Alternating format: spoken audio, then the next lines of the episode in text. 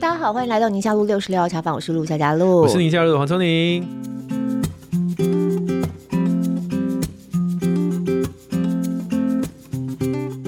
自从这个节目呢上架以来，开播以来哦，好像每一年都会做一个跟出生人口有关的一集。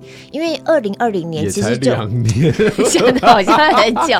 我这样讲，过去二十年来，我们一直关注在出生人口。不是因为二零二零年是个关键点，二零二零年开始，就是台湾进入到了生不如死。我记得我们第一次录人口的题目就是在讲生不如死这点问题。对。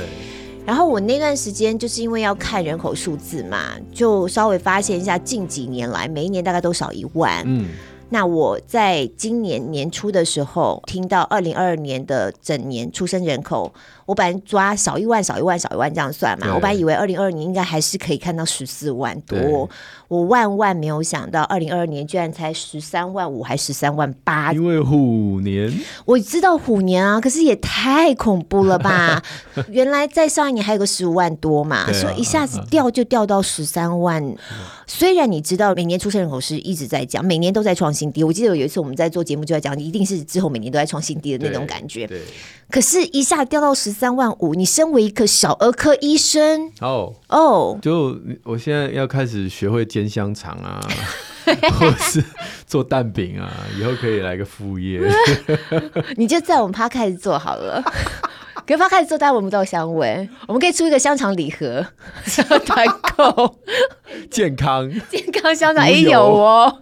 一眼，那还好吃吗？然后非常巧的是，我不久前在录真情部落格的时候碰到一位来宾，是那他的工作哈，就真的是在。这种我们讲做人口就是叫少子化海啸嘛，有没有？就海啸第一排的那种感觉的那种工作，所以我们在私底下录影之前聊一下，我就听到这位老师在讲他们实际上所碰到的现场状况。虽然我们这个题目好像每年都会碰到一次，就会再讲一讲，然后 review 一下多严重什么之类。但讲归讲，你不是在那种海啸第一排，你老实说还是有一种隔靴搔痒的感觉，因为毕竟我们家生三个啊，对，对不对？人家也是生两个也算正常啊。不，跟我儿科医师也是海啸第一排。也也是，你是海啸第一排，不过因为你是黄桥虎，所以你的我我的冲浪板比较大片，是是 对，然后你还有在做其他的媒体的这个贡献，Podcaster 啊，对不对？嗯，所以我就听这位老师，我们今天邀请到这位来宾在讲到这件事情的时候，我突然就觉得说，天哪，那种感觉就是。是真的是太严重了，所以今天就特别把这位老师呢邀请到我们宁夏路来跟大家一起分享哦，就是到底我们面对这样的状况，先是了解到底太严重是多严重，嗯、然后我们能够怎么办呢？嗯、我们还能怎么办吗？嗯对，今天来宾是刘俊豪老师，老师好，好，两位好，听众朋友大家好，很开心能够跟两位一起来录这一集，感觉好好像一个很严重的问题。对对对，但我们今天录的轻松一点，走欢乐路线。有，我刚刚听的时候就发现了，对健康无忧，我觉得，对对对，我们连那个台海危机都聊得很开心，是 是是，把来宾搞得有点不知所措。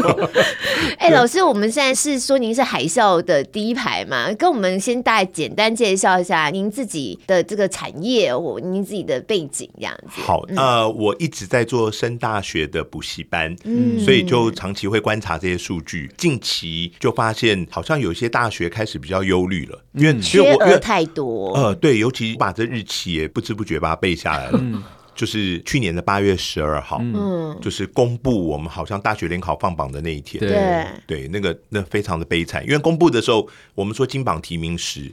对很多人很开心，对。可是对大学来讲，尤其非常非常多的大学，它的录取分数很难看。嗯，好，那当然被报道出来是缺额，但是有的时候我跟他们讲说，被报道出来的大学帮很多大学挡了子弹。嗯，就说我们说，哎，这个大学缺很多人，那个大学缺很多人，可是事实上，大学应该不乐见。还有一种状况就是，明明进到他这个系，他可能没有缺额那么多，对，但是。他的录取分数比他想象的低非常的多哦，好难看的感觉。对，所以所以去年分科测验一结束，嗯、有些学生他学测考上，他就突然觉得自己很不划算。嗯，因为学测是在第一次的竞争就是我们说寒假结束，对那大家当然就竞争嘛。寒假结束就要考学测，学测的考试都在差不多一月份的时候。哦、那那考完学测以后，大家都申请入学啊，什么什么就竞争。因为过往这么多年，这个现象是很正常的，就没有人预料到他会后面大学联考会缺额。现在叫职考嘛？职考又换了一个名字了，他现在又又换了一个叫分科测验。我们以前叫大学联考，后来叫职考，那现在叫分科测验。哦，OK OK。好，那那个缺额。是没有人想过的，大家都觉得缺额应该缺一些我们说很后段、很后段的大学，所以他拼老命，所以这些孩子拼老命学车进去了，就发现他联考的时候，其实随便考就可以进去了。对，尤尤其是我们说顶尖，当然还竞争很激烈，对。可是竞争激烈也变得比较舒缓一点了嘛？那我们都知道，所有的竞争都跟竞争者人多人人少有关。那更恐怖的是，有些科系。缺额是什么意思？我觉得“缺额”这两个字算是听起来比较没有那么激烈。如果我们换成另外一个词，可能更好，就填了就有，就是对，对缺额。对你，你一个科系要招四十个人，嗯合理应该更多人竞争。对，那只要比四十个人更少去填，那填了就有。嗯，所以还有人说，哇，有的人等到所谓的分科测验等就有了。哦哦，是不管你考几分哦，哦，有很多系的分数，所以八月十二号。大家听到有一个数字，就是说啊，全台湾缺额了一万四千多人。嗯，我觉得这一万四千多人，还有有两个学校蛮惨的，一直被人家说啊，缺额很多。这就是在北部的这两个大学。可是大家忽略了一件事：当天如果报道每个科系的录取分数，我觉得那个新闻会大到难以想象。对，因为很多几乎不要什么分数了，不要什么分数。要不要不要讲讲讲吗？没有没有没有，这这就是我们最痛苦。这其实，在当天就有记者问我说。哇，他们看到那个分数表嘛，嗯、他们说哇，这怎么会这么低？这怎么这么低？嗯、然后我说你先不要报道这个，你报道一万四就好。哦、因为因为这科系，你不想让这个科系就是会很难看这样。对对对，我们知道有一些私立的名校，对，那大概要有一些其中科系哈，因为一旦缺额，你就不知道你这个系会多低分嘛。对，嗯嗯嗯，那那那个低分。就代表说没有更低分的人去填，如果有更低分，他就更低分。他就进来了哦。对，哇，那个分科测验，我我跟各位稍微讲一个数字。现在满分几分？我已经搞不清楚了。这这这也是我觉得家长一定很痛苦。嗯，因为我们一一科的满分是一百分，对，所以就要考几科？可是每个科系采集的科目数不一样。哦哦，哇，很恐怖哦。那个一百分好好的，可是在去年突然大学联考每一科把它改成六十几分。很怪吧？这大家没有听过。我们听过学测一科十五积分，可是分科测验一科变六十积分。嗯，这这完全就大家没有感觉。好，比如说分科测验，哇，这一科你考五十五，哎，考得很好。可是五十五对大家来讲，这个感觉不会那么好，就很不习惯这种计分的方式了。对，那那有一些科系，它甚至六十级分，我们说一科平均几分应该上还不错的私立大学的科系。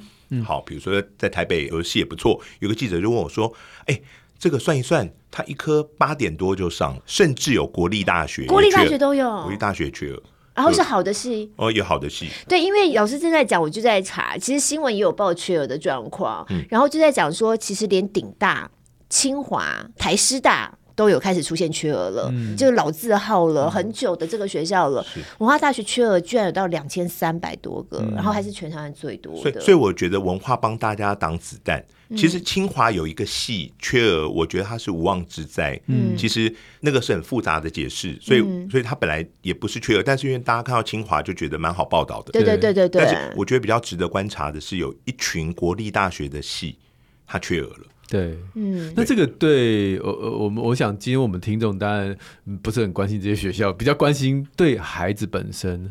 今天我每一科都考八分，然后我就可以上了一个学校，这对孩子是好事吗？呃，当然不是好事，我觉得对大学教授更糟。对，就他收进来的学生，如果这样子怎么学？对对，如果要让我对少子化。就很直接，下一个我的感觉，对，我就觉得现在做所有的措施都没有用。对，好的，都我我讲的是大学端，对，就讲白了就是人不够嘛，对，那人不够就很多大学他会轮不到，所以我记得当天有个记者问我说：“那这些大学缺额？”我说：“不是他们办学不好，哎，对，是很倒霉，他轮不到。”因为没有人想到少子化会这么严重。嗯，那可以是什么国际学生啊什么的？国际学生根本来不及。你说啊，我们去招东南亚，我们用想的也知道那绝对不可行。就是那个台湾大学联考缺的人数，而且去年是缺第一年哦，嗯，那也就是一百一十一年，大家吓到了，嗯，那到一百一十七年才不过差一七跟一一也不过差了六年嘛，嗯，差了六年，也就是六年后的考大学的人，好要比去年再少四万个人。嗯哦，那就很恐怖嘞！哎、欸，缺一万四，我们就想，我缺一万四都这么惨了。去年就是缺一万四。对，那如果你再再掉四万，那不就你预估会勾到哪些学校都会缺人？我我觉得台大都会缺人，没有台大不会缺了，前面这前面不会缺。哦、但是我觉得，如果再往下缺四万，那你就是假设有一天缺五万的话，对，那缺额当然不是指整个学校缺额，它里面有一些系可能缺额了。不错，对，我觉得中字辈。国立大学很好的国立大学，中字辈哦，哇！我我我觉得他都有可能缺额，因为因为人不够了，就好像这一次缺一万四，对，呃，如果我们仔细看缺额，你会会发现，比如说，好，我们不要讲私立，讲公立，可能大家比较没有那么多压力。像高师大的英语系，他今年也缺额，嗯，哇，因为你要想，哇，这个怎么会缺额？对，这个这个，我觉得两方面的问题就是。要读这个系的人，或许到了所谓的大学联考，可能人就不够多了。嗯嗯嗯。那刚刚您提到说家长要怎么办？对，我觉得现在我我们通常都觉得那这样应该没有压力了。可是、啊、可是 可是我不知道哪哪边我看过一个报道，嗯、他说：“哎，你去读大学的时候要注意，你怕读一读将来没有学弟妹。”嗯哦，那这个缺额状况不可能越来越好，对，越来越差。对，它可能是下滑到一一七。然后反弹一下，嗯，那就再下滑。嗯、那，对啊，那人不够了怎么办？嗯，没有学弟妹的学校会发生什么事？或是可能那个学校就不见了，读到一半这个系就倒了，这样。呃，我我认为非常有可能，就好像现在我们看一些，我们觉得啊，这些我们觉得比较后面的学校，好像因为很多人觉得他他可能倒了就算了，对。可是如果人更少，我们可能占的学校位置就要更高了。对对，那怎么办？那我这样说好了，如果刘老师，你的孩子刚好在一一七年，然后 不要了，就这几年好了，也不要只有一一七年。你的孩子在这个时候，因为这个读书比较辛苦，没有天分，或者是没有兴趣，然后考了八分、八分、八分，然后就上了一个学校，你会让他去进去读吗？而且假设还上了不错的学校哦，嗯，然后那个学校可能会没有学弟妹哦，嗯，上了不错学校，呃，我我我我这样讲好了，我觉得在这个时代哈。可能刚好大家可以去找寻到底他的专长在哪里。对，我们以前总是觉得一个大学的标签就好了。对，可是其实过去十年，光某某大学可能早就没有用了。我们就说很多科系可能出来社会会没有用。对对，所以我我也会觉得，一个小孩子如果真的不适合读书，那回到回到我我那个年代好了，我那个年代呃，我们都觉得行行出状元。对，可是后来好像就变成。一定要冲什么学校？对，我我我觉得应该回到小孩子的专长。所以如果今天他在读书这方面，然后并不是在在高中的时候有找到自己人生的方向，然后最后以八分八分八分勾上了一个学校，你可能会跟他讲说：“这真的是你想念的吗？你是不是？其实这不见得是一个选项。你是不是可以先？”怎么样？比如说先，先先先 gap year 一年，或者是你就先工作一年，或者是你先去当兵想一想，或者是你先从事什么样的自我探索的？你你会有这样的一个对这个年轻学子有这样的期待吗？对，因为我们讲白了，我们预估很多年后哈，可能很多大学。你你抬那个名义出来可能没有用，对啊，对，嗯，那我是什么学校毕业的？我我我觉得在早年，我们家长有个感觉，哇，读大学或者读国立大学不错，是因为以前稀少嘛，对不对？考上大学就那么少，那那现在遍地，我觉得将来搞不好遍地都国立大学。对，好，那在职场上面，这会不会有影响？我我我现在真的是想特别远，如果今天台湾的大学只剩下两三家顶大，是大家认为还有。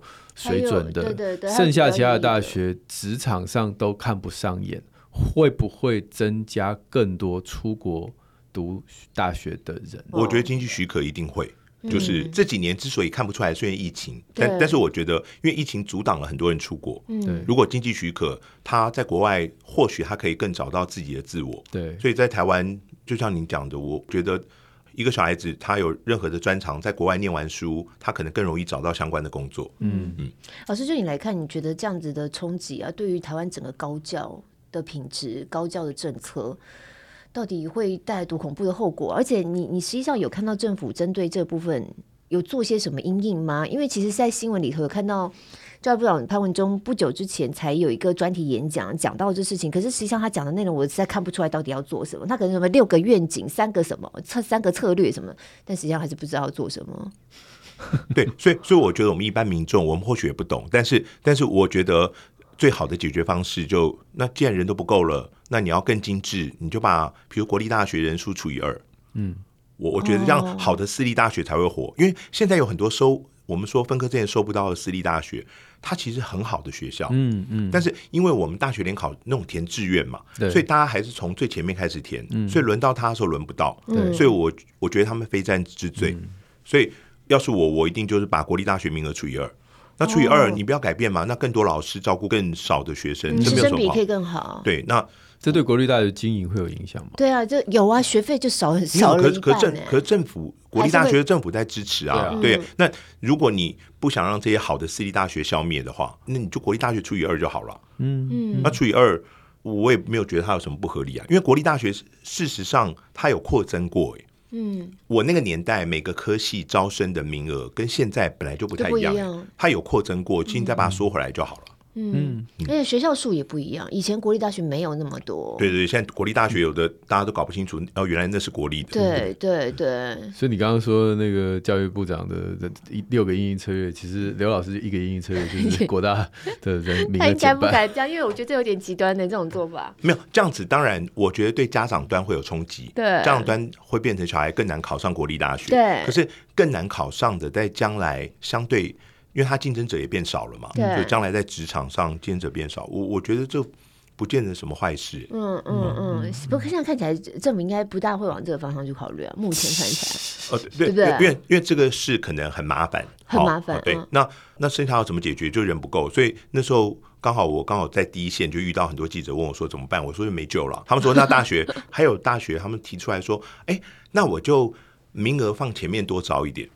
嗯，名额放前面多招。那问题后面还是招不到啊，因为它有规定，你一定要有一定的比例放在后面，所以你后面还是会有缺额的问题，你还是有缺额啊。那要不然就干脆开放所有的大学，就是开放竞争，嗯，就你有本事你就前面全部把它招到，就我不限制说我要多少名额留在所谓的暑假，嗯，就就前面有能力独招你就独招嘛。嗯。我我们也知道有些学校很有竞争力，比如说那个关渡不是有一个台北艺术大学，对对对对对，哎。多少人要挤这个学校？对，他他就是很有竞争力啊。那如果开放让每个学校完全让他们进入这个竞争，嗯嗯嗯，就是名额不限制，要放后面，你就前面全部，你有本事就招，但是你没有本事，你前面放再多名额你也招不到。嗯嗯嗯嗯，就整个人才培育的这个大方向来看的话，现在小子化，然后政府都感觉起来好像也没有什么办法。其实台湾整个人才培育会出现一个世代性的一个问题，哈。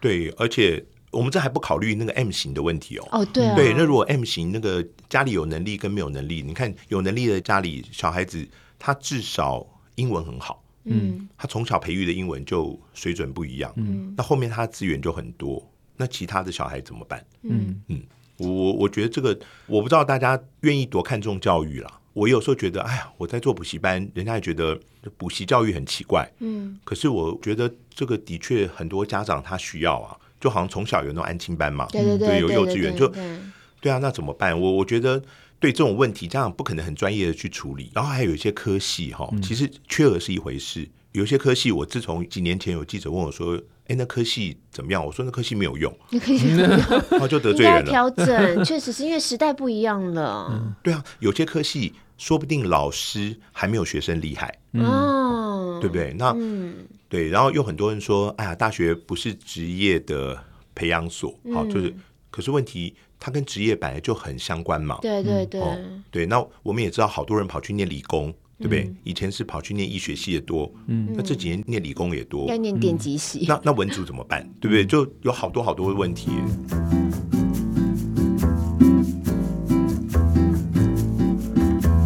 我是个老师的。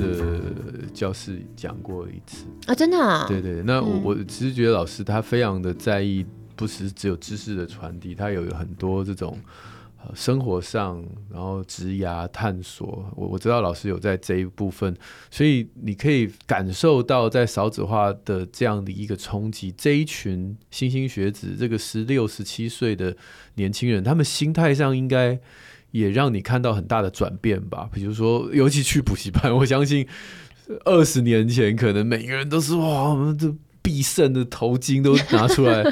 现在应该就是，反正我就混混的，反正也是会上。会不会有这种感觉，让你反而是力不从心？就是这些孩子反而失去了一些眼前的动力了。当然，我知道考上大学并不是人生就是有最重要，完全就就决定了。只是以前的孩子会要把稳眼前的这一关过了。那现在孩子会不会更觉得这一关也没什么？就是我刚刚讲的，会怎么样整体性的去影响整个时代学习的样子？对于这些孩子，这些孩子，你有什么样跟他们沟通上面有不一样的？有一些观察。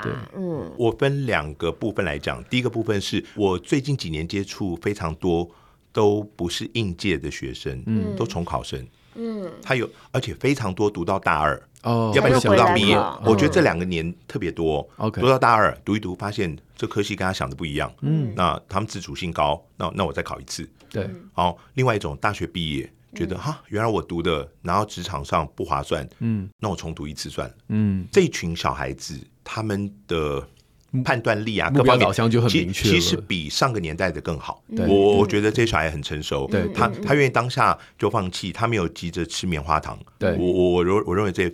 有时候遇到这些小孩子，我很佩服。这是我目前遇到的主体。对另外一种，就像您刚提的，他没有目标怎么办？我我觉得这个时候，呃，学校老师、家长或者政府应该更极力去发展他的能力。呃，我一直觉得我那个年代的复兴美工，我觉得这这学校太厉害了。嗯啊，可是政府你要让复兴美工被高举。那我真的有术科能力的，我才觉得读那个不丢脸。要不然，如果有一天复兴美工都以读书为方向，嗯，那就怪了，就怪了。对对，所以我觉得这件事，我个人认为政府可以做，嗯，就是让那个行行出状元的那个哇被高举，觉得、嗯、哇这很棒，而且告诉他们说将来的收入很好，或者将来有什么职涯的补贴，嗯嗯，所以。我觉得这件事会让很多小孩子他找到乐趣，嗯，因为不是每个人都要读国英数啊，对对。可是我们现在看起来，就每个人都要读国英数，对，呃，尤其国中生，国中生考会考的时候，他每科都要读啊，对对对。那他考不好怎么办？那那高中当然没有错，我们刚刚讲用等的，搞不好就可以等到一个家长。那个年代不容易考上的私立大学，对，可是读了也没有用，因为他的专才不在这。嗯，所以老师，你跟这些这不同年龄层的孩子，你真的就会讲这些吗？那你讲这些家长不会生气吗？就是老师今天跟我说，尤其又是送到补习班的家长，也没有一定要读国英数。那我把他送来补习。哦，我我我其实很诚恳跟他们讲，我有三个孩子，我最大的孩子从小学一毕业就读体育班，嗯，就打桌球，嗯，就。那个时候很多人会说，你做升学你怎么让自己小孩打桌球？嗯，因为我发现他想打，嗯，然后他国高都打桌球，他打了六年桌球，几乎没读书，嗯，然后用打桌球进了清华大学这种，嗯、那就运动科学系，就以前体育系，嗯，可是我发觉他读了大学以后，他找到读书的乐趣，嗯，哇，每天都在读书，都在 K 书，我都觉得啊，哦、你哪位？我我我我们以前被压了半天进大学就完，对对对对对，那那我跟我太太。都觉得啊，这太特别了。他怎么就你也让他打桌球了，他也得到他想要的东西。对，对，所以我觉得没有什么不好啊。嗯、那我我也没说哦，我的小孩就一定要读好，比如说啊，那升学我们就要考第一志愿。对。那不过我太太有个蛮奇怪的举动，就是最上面是姐姐，嗯，她一念体育班的时候。他立刻把弟弟的桌球队都退队了，哦，所以他不希望有比较，哎，没有没有不是不是，他他还是有一些他可能害怕，我就对，他就对，但是鸡蛋放在同一个篮子里，我我我觉得我觉得很有趣，是也刚好，我觉得每个孩子走的性向不一样嘛，是。对，所以我很主张，就也不是嘴巴讲，我我在做升学，而且我遇到最多人在考医学系，我。讲白了，我也遇到非常厉害的学生，他们在读书上是有天分的。对，那有的人不是的时候，硬去读书啊，有的还硬要往后读，我觉得那是更悲哀了，对不对？对，一个大学读完还不够，还去读硕士、读博士。但实际上他是不能读书的人，他不适合读书，他，他做别的事不是很好吗？对，哦、嗯，我会很诚恳跟家长讲，我觉得我们是补习班没错，可补习班是你有需要，我提供这需要，但你不见得有这需要的时候，其实可以去发展别的。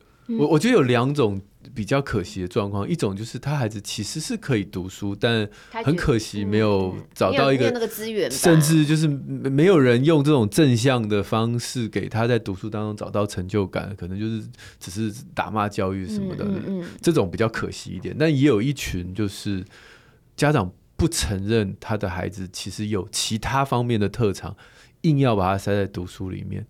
那这种家长，你跟他讲说，其实你的孩子读书不是他最好的天分，他吞得下这口气吗？我我觉得小孩子，我也发现有两种哈，嗯、就是小孩子有一种是逃避，嗯、没错，小孩子跟家长说啊，我其实适合发展别的，只是因为他不愿意坐下来读书。对，对，那这种小孩子其实应该要让他拉回读书的空间，对对对对对对，只要给他一个场域，对对，对，找他反正隔绝三 C 啊，这啊，我我觉得这种要把他拉回来，对，就千万不能小孩子讲说啊，我有这个特长，家长就反而助长他不认真学习，我觉得这样是不好的。对，但另外一种。我认为每一个人哈，我接触这么多学生，我我从当时大学毕业做这一行到现在已经快三十年，嗯嗯嗯，我发现每一个人哈，至少会有一个特长，是我我没有遇过小孩子是一个特长都没有的。OK，嗯，这句话我觉得好重要，因为很多家长都说我小孩就什么都没有啊，嗯，对，我没有看过一个都没有的，就是最少有一个，嗯，那那个我们都知道小孩子会继续做这件事是成就感，对，我我认为要让他有成就感，对。那那当然，在过程中家长很辛苦，像我们也是家长，我们心里有时候想骂的时候就要吞回去，对对，就要骂也拜托朋友来骂，或者学校老师。就我我真的觉得，在小孩子的教育上投资是最划算。我讲投资不是说你去送去补习，对，是多去发现一下小孩子的特点。有时候小孩子的特点是在字里行间，他讲的东西。呃，说不定是打球。那打球不是说我我们家长就觉得哇，你又打不了 NBA。我觉得不是，他能够打球的时候，他会在打球中找到乐趣。对，然后他会合群，他会什么？他这个能力端到职场是有用。对，对，你看打篮球有一群就是 Costco 那个全部都是以前打篮球，我知道，张次汉。对对对对对。但但我想家长想问的是，那我怎么分辨？我的孩子现在就是都在打电动啊，然后书都读不好啊，我怎么分辨他其实只是没有那个好的老师带领，没有一个好的环境，然后被这个山西沉迷。他其实如果好好读书是可以很厉害的，还是我的孩子就可以去做电竞选手？真的可以，电电竞是另一回事啦。就是他真的其实有其他的长才，那他读书真的不是这块料。其实很多家长。没有办法分辨。我觉得，如果我的答案是，嗯，多花点时间，嗯，嗯，但多花点时间不是每天跟孩子腻在一起，对，那腻在一起对孩子不是好事，嗯，就是多花点时间观察，多花点时间，呃，透过别人去。我我觉得一子而教很重要，嗯嗯，就就好像我做升学半天，我的三个孩子我都没办法教，嗯嗯，第一个孩子被教练教，嗯，然后后面的孩子我就觉得反正我我教不来，嗯嗯，那我拜托别人，我我这个也是多花点时间，对。我我觉得家长我们自己做家长，我们也知道我们在骂孩子滑手机的时候，其实我们也常滑手机，嗯嗯嗯，所以我觉得小孩子都看在眼里，对对对，我我觉得那个陪伴是多听他讲话，嗯，就是那个。不带有主观意识的倾听了，而且我后来发现，把陪孩子排在自己的行事历里面很重要。放在行事历里啊，因为因为你不放在行事历里面，你家人是最容易被忽略的嘛。对，就就放在行事里面。哎呦，这就是我，我跟孩子的相处，其实也跟我跟外人的相处来比，一定更重要啊。其实写在形式里里不是坏事。对对，我觉得陪青少年的孩子有一个麻烦，是你写在形式里，你特别出现。然后他不鸟你，真的会。我说我这哎，我这一小时本来要跟你一起，结果你竟然放我鸽子。对，其实我已经跟同学约好了。是，我我我的意思是我们也不是说，哎，你要陪爸爸妈妈吃饭，不是，就就那个时间留给他。OK，呃，我甚至觉得观察他都可以。OK，可以哦。然后让他觉得这时间留给他，他他不鸟我们也无所谓，就他做自己的事啊，没关系。对，但是。我觉得只要忍住，不要拿出手机，因为因为家长拿出手机的时候，我觉得小孩子知道我们是不专心的。但是其实他会跟进啦。而且我们拿出手机跟孩子讲话的时候，我们的确没办法专心听孩子在讲什么。对对对，所以在这个少子化的冲击，如果家长想到教育这件事情上，我觉得老师的想法是更开阔的。反倒是你真的实际上必须跟孩子经营关系，你才知道孩子的面向在哪边，嗯、才能够帮助得到。对对，因为过去那个年代，你就是硬逼逼逼逼，然后挤上一个名头很响亮的大学，你感觉你就功就是就我就完成了，对，完成我做爸妈的义务了。对，对，现在其实你要是想要让孩子进到一个还像样的大学，好像越来越简单了，但实际上你就反而不能这样想。对对对对，嗯嗯嗯。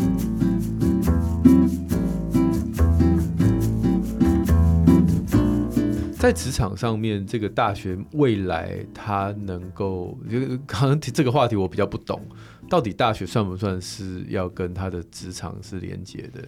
那它可以带来什么样的保证吗？就你什么时候毕业？怎么样去去做一个一个改变或转型？我个人觉得，大学绝大部分的大学校系都是要训练小孩子要进入职场。嗯，那所以我觉得大学老师可能我们要去想，我们训练孩子的这个东西，他在职场有没有用？哦，我我觉得要从就不是说老师我我自己会什么，我就只能教这个。那明明知道这个搬到职场也没用，那我们就继续教。我我觉得这应该是现代的老师遇到最大的挑战。对，因为小孩子要获取知识，网络上知识太多了。对对对。哦，那我们以前都说大学教授肚子里墨水，哇，对不对？可是现在墨水就是网络上都是。对。对，那到底要提供什么？那其实这个蛮难的。我我我觉得大学老师。在这个时代是很辛苦、很辛苦的。对啊，我一些学长姐他们有如果还留在学校任教的，都真的很辛苦哎，然后还有很大的招生压力。对，因为学校现在有的就是说你要出去主动跟高中去联络，然后高中要什么你就配合。对，那很多老师觉得。我又不是做服务业的，嗯嗯，对。而且真的在大学端，很多学校，如果你不是像台大那种学校，老师真的会觉得我是不是今天有工作，明天怎么样不知道的那种感觉。其实那个压力是很大的啊。是从八月十二号那一天开始，嗯，我太太就跟我说，为什么每天我都好像在忧国忧民的感觉？我我跟她说，这就就因为可能我在第一线，感觉这个东西感觉太实际了。我说这一定是灾难呢、欸，嗯、这灾难不是说学生很容易上一个大学，那、嗯、有很多大学不见了怎么办？嗯、那大学不见了，旁边商家怎么办？对，哇，那好多怎么办？你们自己补习班呢？哦，我们补习班本来就会受冲击。对啊，我我觉得在这一趴里面，可能补习班的冲击会相对比较小。哦，真的吗？为为什么？因为大学联考录取率很高，早就很久了。对对对，所以因为补习班就是一个完全的私人的行业嘛。对，那早就已经。遇到少子化了，比如说家长觉得一个班班习惯就不那么多人，然后而且每个人学习方法千奇百怪，嗯，所以他本来就已经有冲击了，嗯，所以我在几年前就发现，我们要做补习班，只能做一件事，就跟消费者学习，嗯，就消费者他到底要什么，我们想办法去把他要的提供给他，嗯嗯嗯，对，我觉得那少子化本来就会少子化，可是。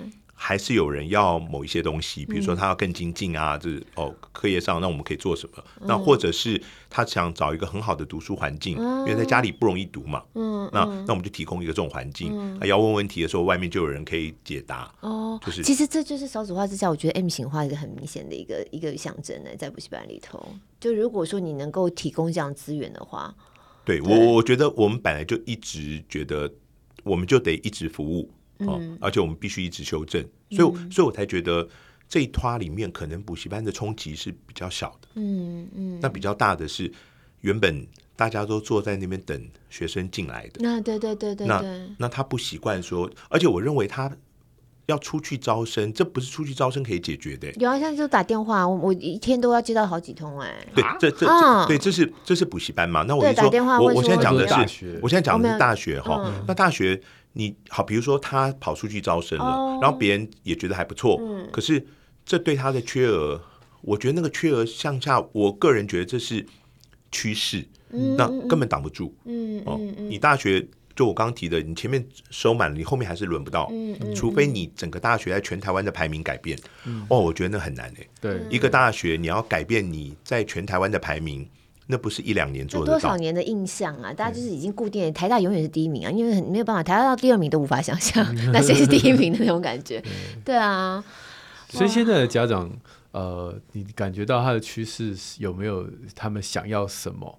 呃，因为我刚刚稍微听到刘老师有透露出，其实想要读医科的还是很多。然后要当这个电电机这个工程师这个领域的也很多，为什么？就是还是牵制着我觉得我们职业的那种。我们医界都很多人都说，哦，小孩绝对不要读医啊，是吗？嗯，健健保怎样？哎、啊，可是你看以前的想法都是爸爸是医生，小孩子就常常都是医生，一一门都是医生的。所以我就是很好奇，现在家长是怎么想的？嗯，我觉得考医学系他没错，为什么呢？比如说我要读三类组，嗯，我到底要读。比如说生命科学，嗯，还是读在职场更直接的，嗯，那我觉得当然在职场更直接的他会这样选。那选的时候，我们所谓的医牙药，对不对？这个这个顺序也不太会变，嗯。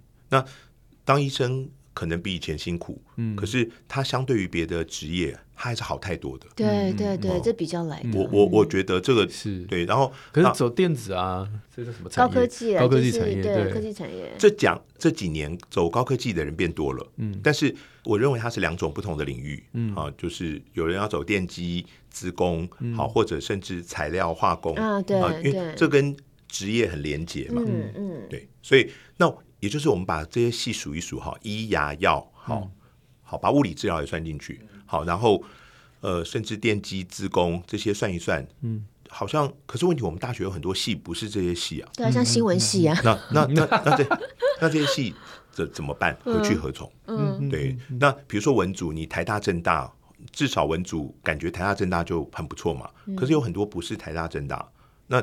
这就会变成，我认为将来还会产生一种另外一种流动。嗯，如果从未来几年那个少子化趋势更明显了以后，我觉得搞不好有些人读大学读一读就不愉快。嗯，因为我读到大二发现，哎，原来。那我随便再去考一考，我我学校就就换到更好了。对，我我认为在未来几年会发生这件事。哦，搞不好就大学生没事就给你考一下。真的耶，对呀，对不对？我读到大二的时候人更少嘛。对对。但而且一次如果少个五千一万，很恐怖哎。对。我我学校马上升级了。对。我要考转系太麻烦了，对不对？那我干脆去报一下，反正一年有两次可以考嘛。我前面考完学测，考了没？就也不一定要申请啊，我后面等分科，对不对？等了没有，我就继续念我的系嘛。哎，这种骑驴找马的感觉，我个人猜测这样子会越来越多。怪不得刘老师的补习班不会受影响。对耶，对耶，对，因为因为我觉得大家会。不满足嘛？对对，嗯嗯嗯，所以真的从我们呃念大学的时候的那个样子，跟我们我们的孩子到甚至更之后读大学那个整个都完全长得都不一样了。对，我就觉得大家对于大学这两个字，好像必须真的重新要来思考一下。尤其身为家长，你要怎么样看待像这样子整体性少子化的冲击之下？嗯孩子的教育，尤其在高教这个层面，有可能真的是需要换一个脑袋重新思考这件事情。嗯、所以，其实我刚刚想问的问题是说，家长要不要像以前一样主导孩子填志愿的这样的一个呃这种传统的想法？比如说，啊、一定要医牙药啊，一定要这个这个台下电机什么什么。我现在发现这个话题根本不存在，因为其实孩子自己读个一两年，他自己就会决定了。对对对。那，那所以家长省省吧。就没有必要了，因因为因为他如果真的有心，他他他真的整个转换一个类组都搞不好有可能。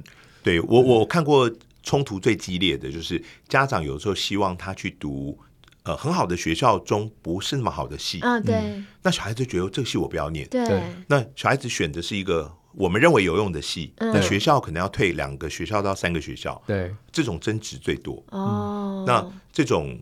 你很难说谁比较对，对。对，那那只是这种争执的时候，要如何找另外的人来介入，嗯嗯嗯，这种争执最多。那至于比如说他要考家长教一定要当医生，那小孩子一定要念电机，这是另外一种，但这种都非常顶尖的人才会出现，嗯，哦，对，就是嗯，我们家不需要想着，非常非常顶尖才会出现。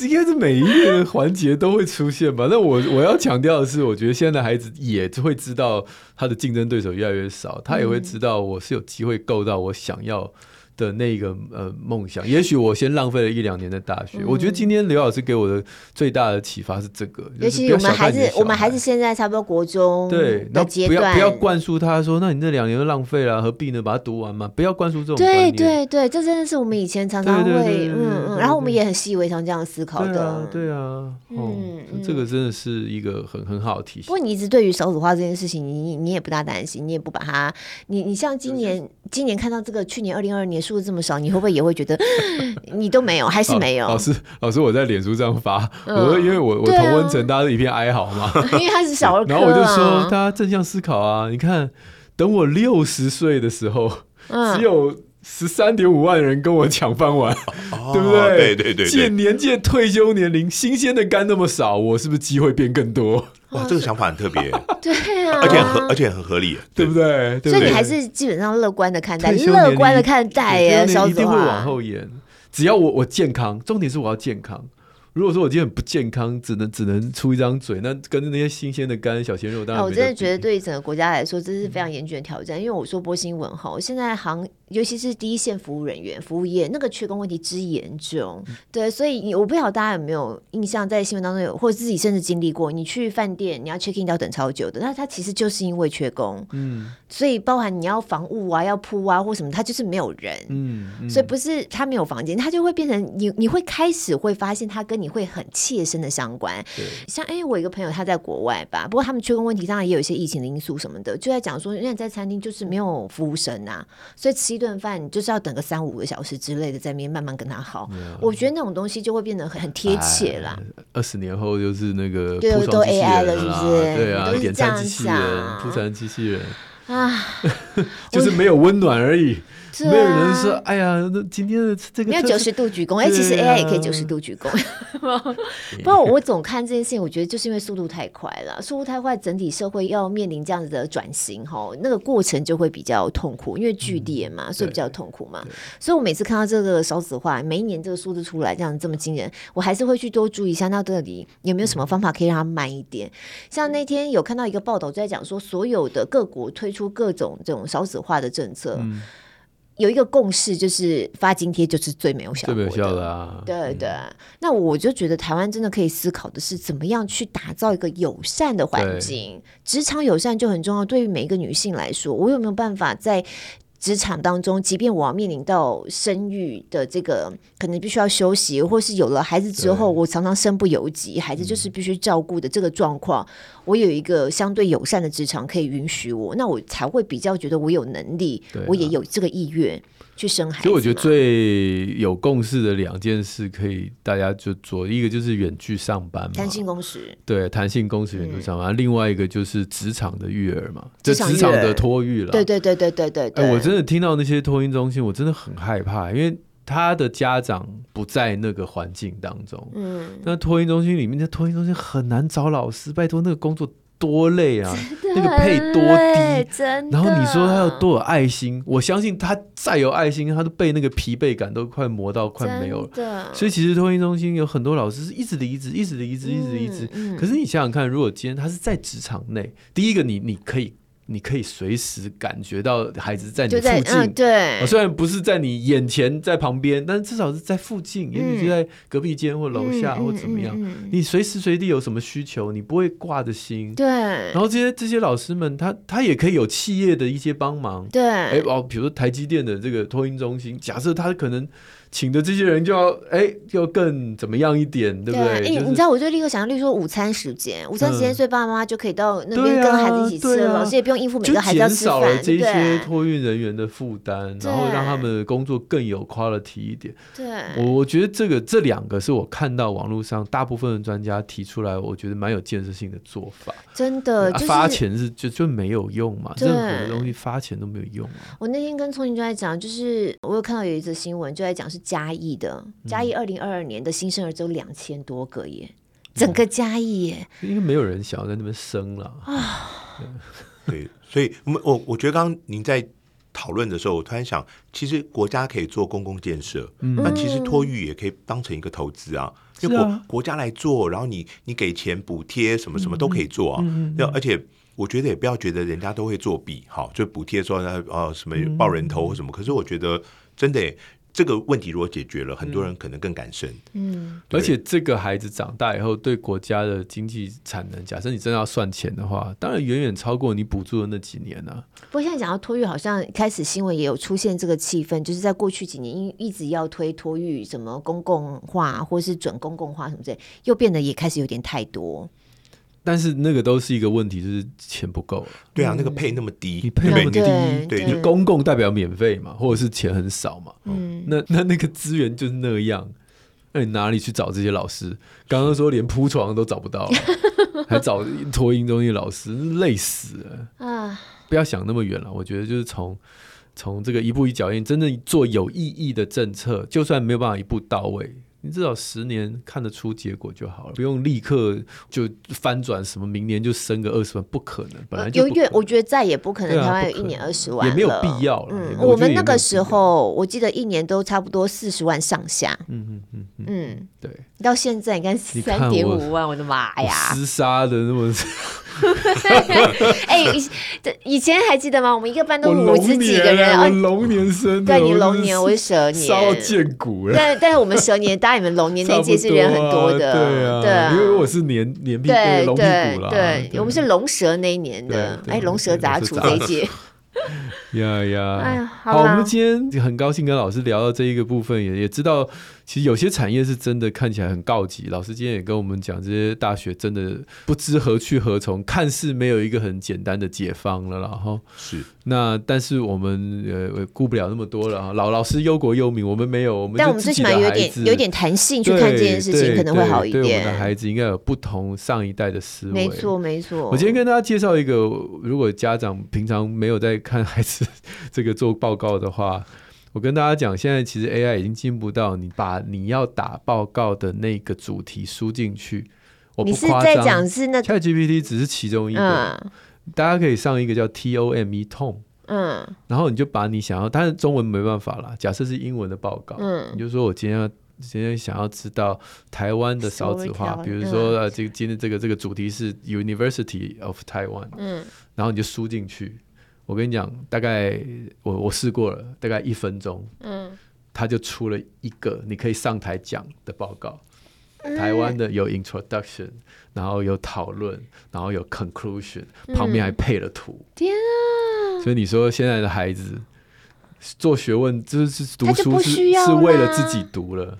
嗯、你说要呈现出来什么东西，那个那个要很简单的，就是让你过关，其实。AI，我点了这个网站，它就是说它就是一个说故事的生成器，一分钟就说做出来了。所以真正要去问的是那个 detail，那个细节，那个你对这件事情的想法，你对未来看法，而不是只是陈述目前台湾的现况，或者是这个主题的现况。这一分钟 AI 就帮你做完，连图都帮你贴好了。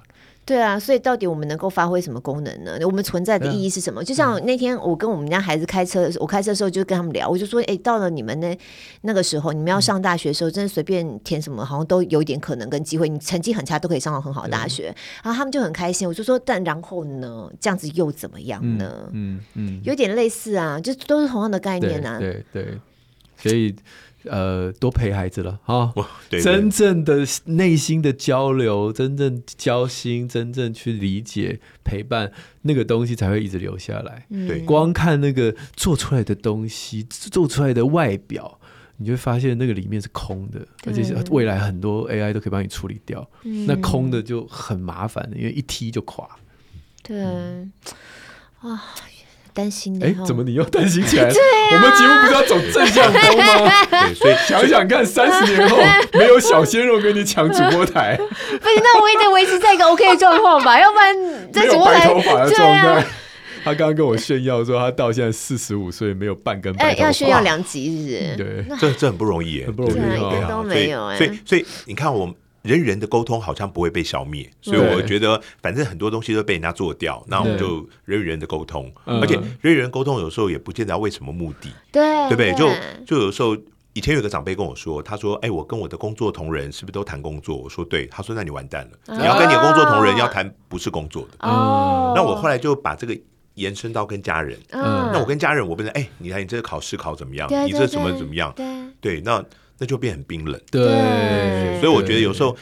把那种瞎聊的时间留给家人，其实蛮好的。嗯，现现在好像我们都很功利，很快速要解决啊。我们我们凡事有 SOP，可是我觉得对家人是没有 SOP。对对。哎，这个从一个补教业者的口中说出来，大家有点惊讶。要不然我我以前很刻板印象，补教业者就是效率效率效率。对啊，那读书读书计划，知道吗？分秒必争这样子，是不是？你看我们我们刘老师对孩子可不是这样子呢。对自己的学生，我们每一集都会推荐一些书，你有没有什么？老师自己有书啊？对对对对，要推荐给我我自己的书啊，也可以，或是或是你最近在看的书都可以，都可以。因为老师的书就是很教大家怎么怎么读书，怎么读。我我觉得那个没有没有这个，我觉得怎么读书，大家自己去想办想办法，对 对呃，而且我认为最好的读书方法，就是自己这个科目如果不好，那你最不想怎么读，嗯，就这样读，那科就会变好。我我觉得我想到一个简单的方法，就是说，因为好的你不用教他嘛，就他这个不好，那不好的话怎么进步？就是你这一科你最不喜欢用什么方法去读，你就这样去读，那成功的几率是大的。哦，最不喜欢的方法，但是你就是不喜欢啦，所以不喜欢背单字，所以我就努力背单字。但你英文就会好啊，对啊。比如说，比如说数学好了啊，我数学我平常都有刷题目，但我还是不好。那可是问题，我不喜欢坐下来好好把一题想透彻，那我就去想哦。OK，而且我发现数学不好的人，他都有刷题目。哦，就是他做的都做了，可是他为什么不好？因为他只刷题目。难怪就是数学不会就是不会，因为我已经刷了这么多，我还是不会啊。哦，所以他他坐下来自己想，可能那这样很痛苦了。对，嗯，那比如英文不好的人，他说我都只有背单字，那就表示他都。呃，只背单字，他不看句子，不看文章，所以他就去看那个他很讨厌看的文章。对，我有个朋友，我有个朋友，他他有建中的嘛，所以他他数学很好，然后然后他就很想要带他小孩做数学，然后小孩都不跟他做，他很痛苦。嗯，那我说你是不是很凶巴巴？没有啊。然后后来就发现这件事情，就小孩觉得跟他在一起，他都会问他说：“那你觉得呢？”哦，你想一想，为什么会这样呢？对，然后小孩说：“烦死了，我就是不会才来问你，然后一直叫我想。” 但这其实就最对，就就就用相反的方式了。对对对。那老师有要推荐的吗？我个人觉得看人的传记蛮有帮助。OK，好，老师喜欢看人的传记，可以在当中得到。我我我补充一下，好好好，我就是从小都不看人的传记，然后然后我就发现我怎么好像谈到什么东西都不知道。所以当我超过四十多岁以后。我就开始强迫自己看人的传记，嗯，好，我才会发现原来从人的传记可以学到很多东西。你看，我们真的看书，不管看传记，或像上次瓦基来聊，也是看书。你真的看了，然后又把它学起来，操作起来，对你人生。你会改头换面的帮助是很大的。说到改头换面，好了，我来推荐好了，因为我会那个认识刘老师，就是他上我真情部落格嘛，是那集也非常精彩。他也是改头换面，他原来赌博赌的超厉害的。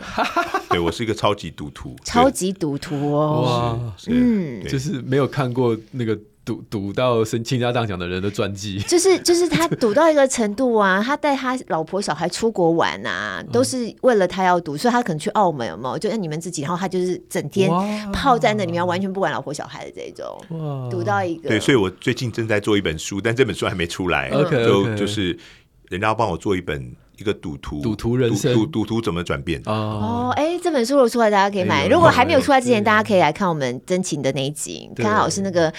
赌的那时候，我就想，我赌成这样哦。可以剧剧透一下吗？就是当你在赌，旁边人劝你是没有用的，对不对？没有用，没有用。而且赌博的人，他跟那个吸毒的人上瘾是一样的。哦，我我觉得就是呃，人家说铁屁股，就是说，哎，你赢了也不会走，嗯，你输了也不会走，反正就是不会走，嗯，就是对，就这种感觉。嗯，好。而且我是从大学就开始赌了，对，然后哦，我最近在出这本书的时候，我还被。发现原来我这么小就对赌博有兴趣，嗯，然后因为我说我十岁开始打麻将，嗯，他就说，那你更小的时候有没有这种感觉？我就想到说，我五六岁的时候，我们以前那种杂货店都有抽东西的，对，就一一元有两个可以抽，抽格子那种，那个那个对，戳格子那个，但前面也要先抽，嗯，我就发现我从小就一天到晚流连忘返在抽的店，哇，然后每天把所有的几块钱都拿去抽掉，对，然后就我后来才发现，原来我这么小就有这种。要以小博大的这种想法，对，对这个有基因，这个有基因哦，基因有基因，这是有研究的吗？有基因，有有有有有。基因的意思说，爸爸妈妈那辈开始会传下来，你可以把这些爱赌博的赌徒的的基因去去筛嘛，就跟一般 population 跟一般人去比，你就会挑到几个，哎，这个很特别。跟大家强调，现在所我们讲的有基因，都不是那种孟德尔那种，就大 A 大 A 小 A 大 A 小 B 的，不是这种，不是这种，就是它一定是很多个因素，但是它是有个倾向的。哦，所以就是就是，你看，你看，像我就是完全没有。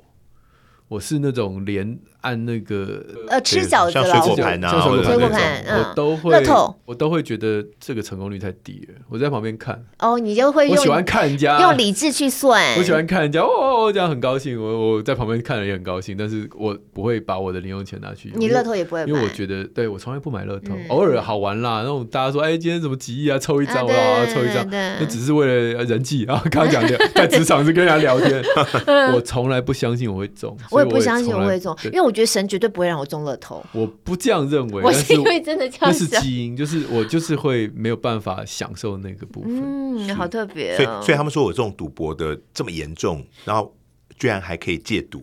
这是很厉害，而且戒了很很久很久了。我而且我现在很厌恶赌博。对，嗯，就就他们说，哎，怎么这么大的转变？我很难解释。对，他们在帮我做书的，问我说，哎，你怎么戒赌的？讲来讲去，瞬间，瞬间就就没有剧情的感觉。就，可是真的，就我现在的感觉就是，哈，这个跟我没有关系。对我觉得你这样讲的乐透啊，或什么都跟我无关。嗯，可是我以前，呃，您刚刚讲说你觉得不会中，我我以前就是觉得那中的一定是我。对。哎，大家有没有听到节目的最后的最后，突然发现哇，好有故事性哦，好有戏剧性，好精彩，已经完全 下下集再聊，完全是另外一个故事。那个突然这件事情在教会真的常常会听到。对啊，对，我有听到一个人，就是那个每天早上开始抽烟的，就一起床点，然后而且是烟屁股接烟头，烟屁股接烟头，就是没有停过的。嗯。然后他说，他就是后来他放弃了，就是他他说，上帝，如果你要我接，你就让我接，因为我自己做不到。对，然后他就突然，他说他，对啊，他就是有一天一早起床，在马桶要点第一根烟，想说其实没有也没关系，嗯，就没了。这故事超无聊，就结束了，就画句点了，句点超无聊。嗯，我们真情部落格是很，我们真情部落格常常有这种突然的故事，对。好，所以我这边特别推荐了，哦，很精彩啊！怎么赌徒赌成这样子？现在哎，这么厌恶赌博这样？那朋友们赶紧加我们宁夏璐不公开社团，然后随时留意我们的动态。那我们在今天推荐的一些相关资料呢，也会放在我们的节目资讯栏里。那今天非常感谢刘俊豪老师，谢谢。喜欢 Apple Podcast 跟 Spotify 听的朋友，记得帮我们五星赞一下。许愿池也开放当中，礼拜六空中再会，拜拜，拜拜。